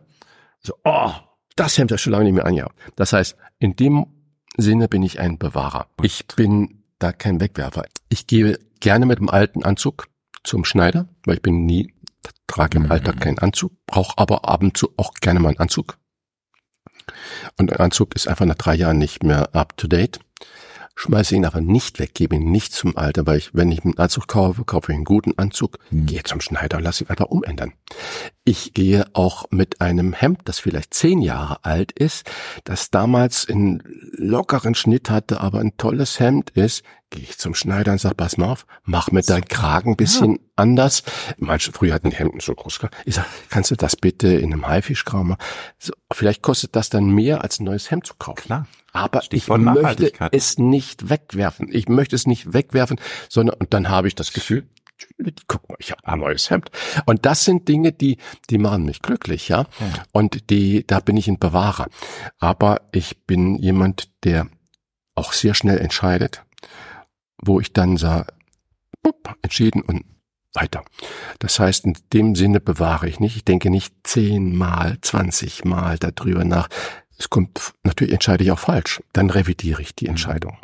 Thema Nachhaltigkeit, weil ich finde das sehr schön, dass du sagst, äh, du trennst dich dann auch nicht so schnell von Dingen und versuchst sie zu adaptieren, umzuändern, dass sie auch wieder modern sind, sofern die Qualität es mitmacht. Da muss man ja auch sagen. Also genau. wenn man qualitativ hochwertig kauft, hat man meistens ja auch viel länger was davon. Aber die Brücke zur Lebensmittelverschwendung ist ja auch in dem Bereich Nachhaltigkeit. Da engagierst du dich ja auch für. Ja. Hast du das Gefühl, dass da jetzt in den letzten Jahren auch mal eine Bewusstseinsänderung eingesetzt hat? Weil wir hatten wir die Corona-Krise, den Ukraine-Krieg. Es sind ja so viele Krisen, wo so wichtige andere Dinge unter die Räder geraten. Also ich, ich frage mich, ist da jetzt tatsächlich mal was angeleiert worden? Weil ich, ich finde es immer wieder erschütternd zu sehen, wie viel Tonnen wir auch als, als Verbraucher wegwerfen jedes Jahr und immer so. aus, als ist Wahnsinn. Und wie ist da so dein, dein Informationsstand? Ist da was auf dem richtigen Weg oder gibt es da noch sehr, sehr viel Aufklärungsarbeit es gibt zu machen? Ansätze, es gibt gute, gerade bei vielen, vielen jungen Menschen, gute Nachhaltigkeitsdinge. Wir wissen, dass gerade bei der Lebensmittelproduktion, dass wir da unglaublich viel tun können, mhm. um die Umweltzerstörung aufzuhalten, indem wir zum Beispiel auch nichts wegwerfen, indem wir ja. nicht so viel produzieren, dass es nicht jeden Tag alles neu sein muss und jeden Tag alles geben muss. Es ändern sich Verträge in den großen Supermärkten, dass der Bäcker, der dort sein Brot verkauft, nicht abends um 21 Uhr noch das Vollsortiment da haben muss. Das stand früher in den Mietverträgen mit drin. Das ändert sich, aber es ist ein dickes Brett, was gebohrt werden muss. Und viele Leute argumentieren immer, ich habe überhaupt keine Zeit, mir mich selber zu versorgen und deswegen essen sie was und schmeißen es hinterher, was nicht weg. Ja. Das heißt, ähm, da geht es nur um Bildung und wir haben Leiter, dem Gebiet in meinen Augen leider das föderale System, was eine gemeinschaftliche äh, Ausrichtung in der Bildung und in der mhm. verpflichtenden Bildung äh, verhindert. Und wenn man versucht, das beim Bund anzusprechen, sagt er, oh, Rach, wenn wir das angehen, dann haben wir einen Storm in the Teacup, weil die Daseinsberechtigung der Länder ist ja natürlich in vielen Momenten darin gegipfelt, dass sie Kulturhoheit, sprich auch die Bildungshoheit haben und geht ja nochmal nicht nur, die bleibt nicht beim Land, sondern die geht ja runter zu den Kommunen. Das heißt, die Schulträger sind die Kommunen, Lehrinhalte macht das Land, aber die Schulträger sind die Kommunen. Und es ist also ein Tobabu. Es ist ein Thema für und, sich. Diese ganze, Schu äh, ganze Schulstoffe genau. müssen ja reformiert werden, auch mal adaptiert in die Neuzeit. Ich finde auch der Meinung, wir müssen auch Social Media den Kindern beibringen, dass sie genau. damit bewusst und auch verantwortungsvoll umgehen und nicht total, was eine wahnsinnig wichtige Aufgabe ist, weil ich glaube, das macht genau. so viel mit den Kids, die schon mit fünf, sechs da mhm. permanent sich da mhm. äh, aufhalten. Also ich weiß nicht, ob unsere Pädagogen äh, während des Studiums da drin ausgebildet werden als Fach. Wie gehe ich Social Media Kompetenz an den Schulen? Es gibt ja ein paar Direktorinnen, gerade viele Frauen sind da äh, im Schulwesen wahnsinnig engagiert, die mhm. da sagen, Achtung, Achtung, Achtung, da läuft die Lawine äh, außer äh, Kontrolle.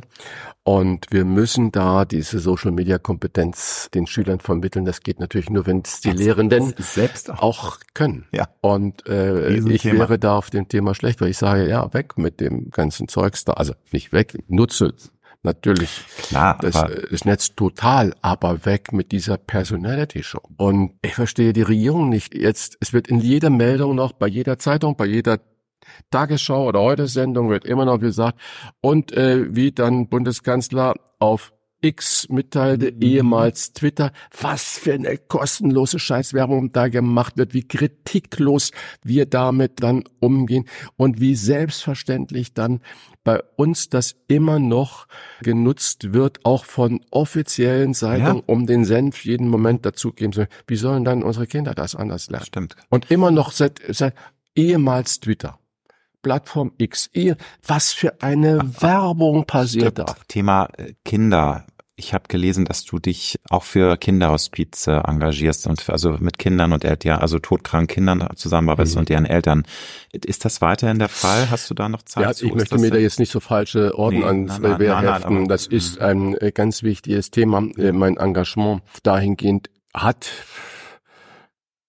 sich leider da ein bisschen abgeschwächt, das mhm. muss ich sagen. Also, aber es ist die Zeit geschuldet, es ist ja. das geschuldet und es ist so ein wichtiges Thema und da werden gerade in diesen existenziellsten Situationen des Lebens werden viele, viele Familien alleine gelassen mhm. und es wird so viel auf Ehrenamt gesetzt und Ehrenamt wird immer wieder erschwert und äh, wir kümmern uns um alle möglichen Leute, die kommen und gehen und die werden vollgestopft mit vielem. Aber um diese Menschen, um diese Familien, die da solches Leid erfahren, da gibt es sehr wenig Unterstützung. Und gerade Geschwisterkinder zum Beispiel von todkranken Kindern, die sind traumatisiert, ja. weil sie natürlich die Eltern geben so viel Zuneigung, gezwungen, gewolltermaßen zu dem vielleicht jetzt bald sterbenden Kind hin dass viele Geschwisterkinder, die dann natürlich das sehen und die das auch akzeptieren und das sind, aber die werden traumatisiert. Mhm.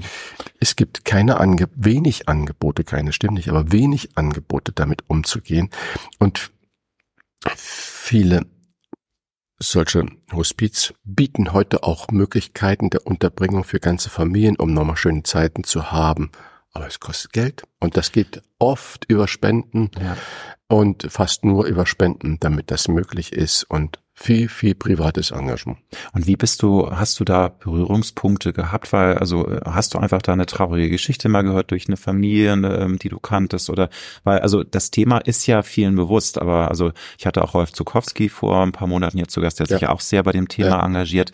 Irgendwann muss es ja bei dir ja mal so einen Moment gegeben hat, wo du gemerkt hast, das, das macht nein. mich so ähm, traurig und da möchte ich nein, gern was tun. Oder nein, ähm, du hast es vorhin mhm. über Restauranttester angesprochen und da sage ich, Wer die Sonne kennt, der muss auch wissen, dass es Regen gibt. Mhm.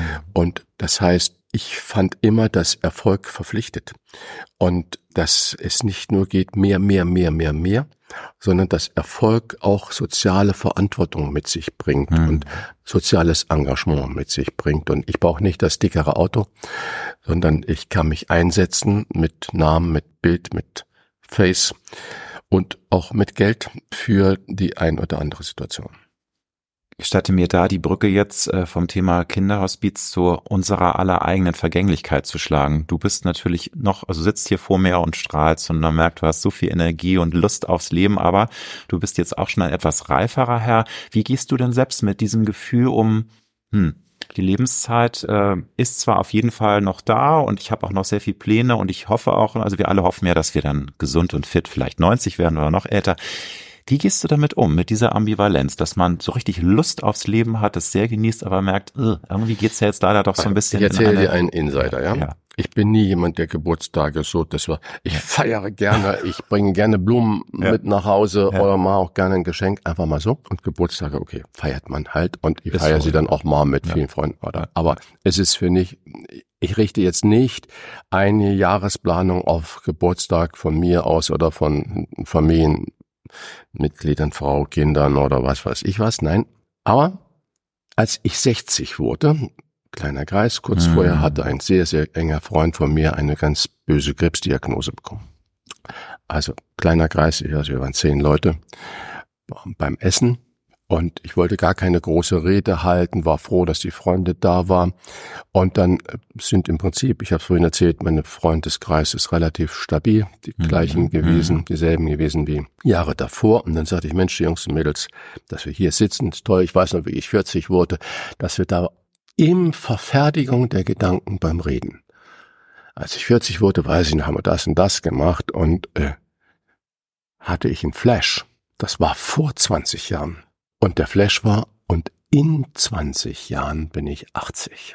Das, das heißt also, das war ja. das erste Mal, wo mir die eigene, natürlich, ich bin nicht naiv da drin, aber ich bin nicht der Trauerklops, der sagt, ja, ich werde alt, oh Gott, die Muskeln und die Haare und bla bla bla. Interessiert mich ja nicht, interessiert mich nicht. Ja. Aber dieser Flash, weil die Erinnerung an 40 und den Geburtstag mit den Mädels und den Jungs, die da um mich herum saßen, mein Leben und meine Frau und was weiß ich alles. Das war so präsent. Und dann sagte ich, und in 20 Jahren dachte ich, oha. Das war das erste und bisher einzige Mal so richtig, dass mich das geflasht hat. Und ich mache Yoga, um fit zu bleiben. Auch mit nächsten Freunden dazu sind, aber nur mit den Männern. Und das mache ich zweimal die Woche. Und es tut so gut. Kopf mm. und mm. Körper, Geist mm. und Körper.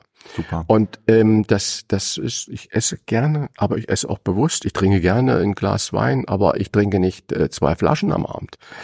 Und das ist so, weil ich weiß auch, die Entbehrung, das Darben macht mehr Schlechtes im Körper, als mal was zulassen und mal zu sagen, ach, oh, das war so toll jetzt. Das war vielleicht nicht das Gesündeste, das war gerade so schön und ja. so lecker und so köstlich und ja. so. Wunderbar. Ich, ich sage immer alles in Maßen. Also es ist wichtig, ja. auf sich zu achten, aber trotzdem, es ist die Dosis, macht das die Gift. Und wenn man sich genau. natürlich da anderthalb Flaschen Wein reinhaut, dann abends, das ist nicht gut, dann hast du eine dicke Birne, aber so zwei oder drei Gläschen, das ist natürlich auch gut. Jeder, ich, auch die Menschen sind ja verschieden, das muss man mhm. ja auch mal sagen. Einige mhm. können einfach viel mehr von der Konstitution mhm. vertragen als andere und das ist, glaube ich. Ja, es geht ja nicht um das Betrunkensein, sondern nee, nee, es geht um das, was Alkohol im Körper Genau, das meine ich ne? aber nur. Also das, was eben selbst ein Glas kann ja bei einigen mehr ähm, genau. vielleicht Schaden anrichten als bei anderen, die Und wenn du schwanger toll. bist, dann solltest genau. du äh, ja.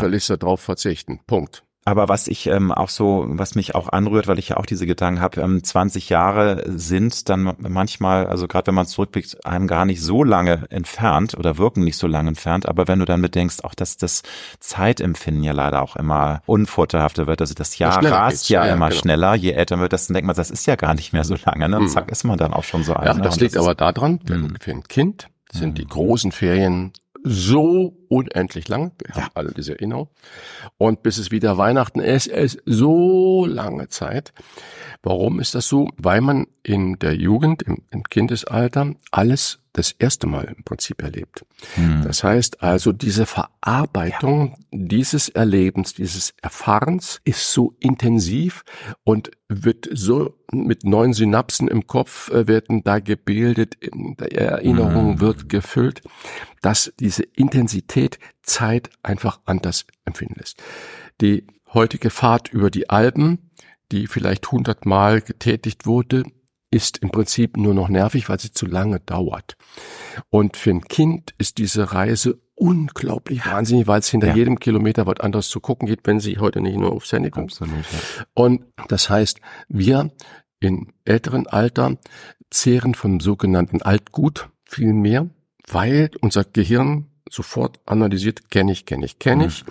und nicht die Zeit der Verarbeitung so braucht. Spannend, wusste und, ich gar nicht. Ja, ja, aber ja. so funktioniert ja. das und deswegen haben wir das Gefühl, die Zeit geht schneller, weil wir weniger intensiv die Dinge verarbeiten müssen. Wir speichern viel mehr ab, vergleichen intuitiv mit dem schon mal Erlebten und bringen es ich spreche da ein bisschen mit, in dieselbe Schublade mhm. hinein und damit weg.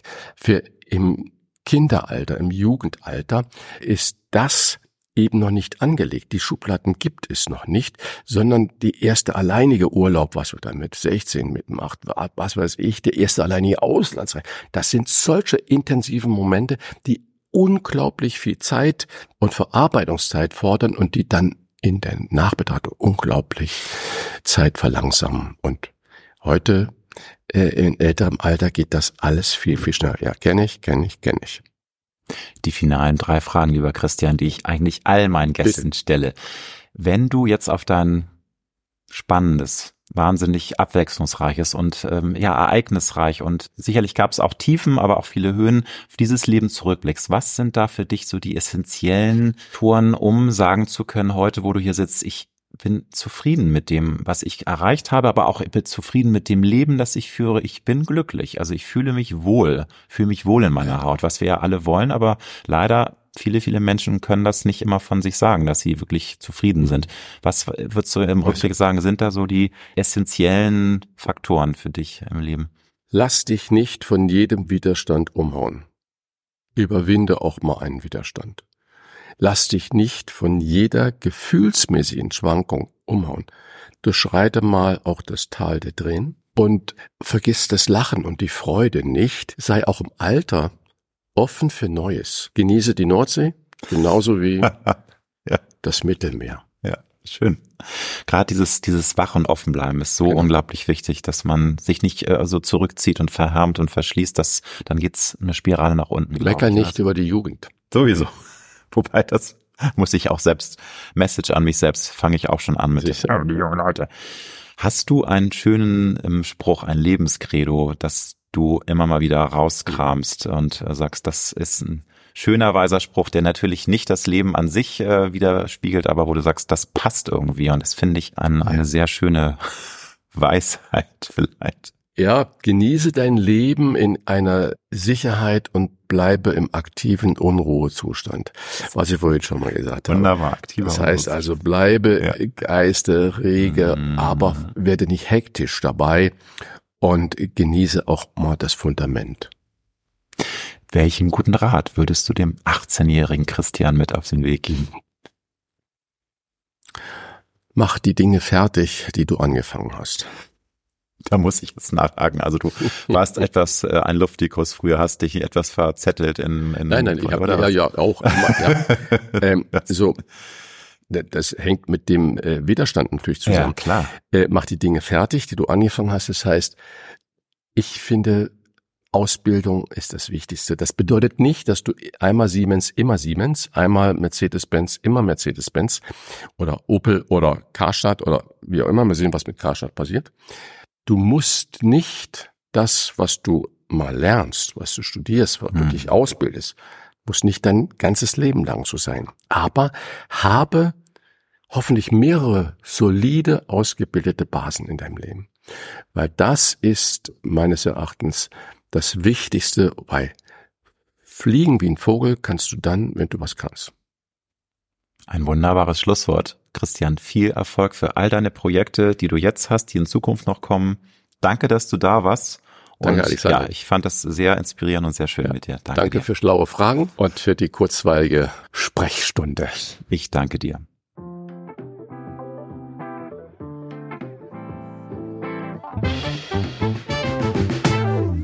Das war Road to Glory. Wir hoffen sehr, dass es dir gefallen hat. Wenn du auch zukünftig keine Folge verpassen möchtest, dann abonniere jetzt diesen Podcast. Wir freuen uns, wenn du ihn weiterempfiehlst und auf Apple Podcast bewertest. Du hast Anregungen oder Vorschläge für zukünftige Gäste? Dann schreibe bitte an mail at alexander-nebe.com. Bis nächste Woche.